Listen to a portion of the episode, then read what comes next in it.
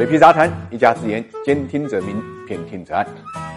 一直被追赶，但是呢没有被超越，这就是中国制造现在在全球的一个地位和格局。最新的号称要取代中国制造的越南制造了。那么我们现在来看看越南究竟有些什么优势。最近几年越南的发展还是很快的，它也是改革开放，所以呢目标也就瞄准了世界工厂这么一个标准。GDP 一直保持在百分之六到七左右。一八年呢，它的 GDP 增长率呢更是达到七点零八，创十一年新高，高出了政府六点八原来定的目标。从 GDP 的角度来讲啊，已经超过中国了。那么另外一方面呢，这个最近外资啊对越南的投资呢也是越来越多。过去几年我们也都知道，有一些制造业的低端制造业啊，把这个工厂呢迁移到了越南。二零一八年，它一共吸引了三百五十四点六亿美金的外资，实际到位呢是一百九十一亿，同比增长百分之九点一。当然，这个资金额呢，跟中国吸收的这个 FDI 外商直接投资呢，还是不值一提的，大概相当于中国的十分之一左右。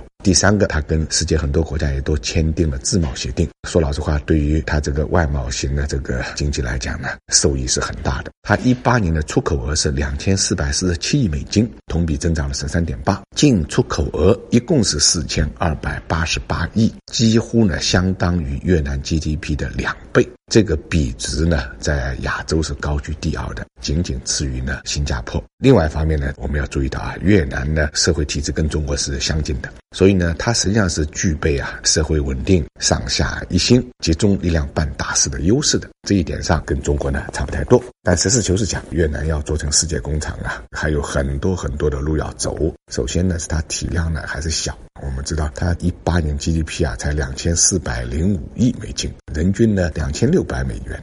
中国呢已经到了九十万亿了，相当于十多万亿美金，人均呢是九千八百。再者呢，越南的进出口额达到了创纪录的两千四百五十亿，也仅仅是跟中国一个沿海省区的进出口额相当，所以它要在世界经济中占一定的分量呢，还早得很。再者呢，这个越南的企业管理水平啊相对滞后，的确是需要积累的，不是一朝一夕，人力物力啊、知识储备啊就能跟上的。再者呢，越南的土地面积还是有限的，一些原材料呢还是贫乏，这也对它的制造业呢构成了一些制约。所以，尽管越南总理在达沃斯参加世界经济论坛的时候还不忘招商引资，希望呢可以在中美贸易谈判还没有尘埃落定的时候抢夺更多的外国投资，大力发展国内的制造业。虽然有宏图大志啊，但是自身条件而言，要成为世界工厂，特别是替代中国，这几乎是一个不太可能达到的目标。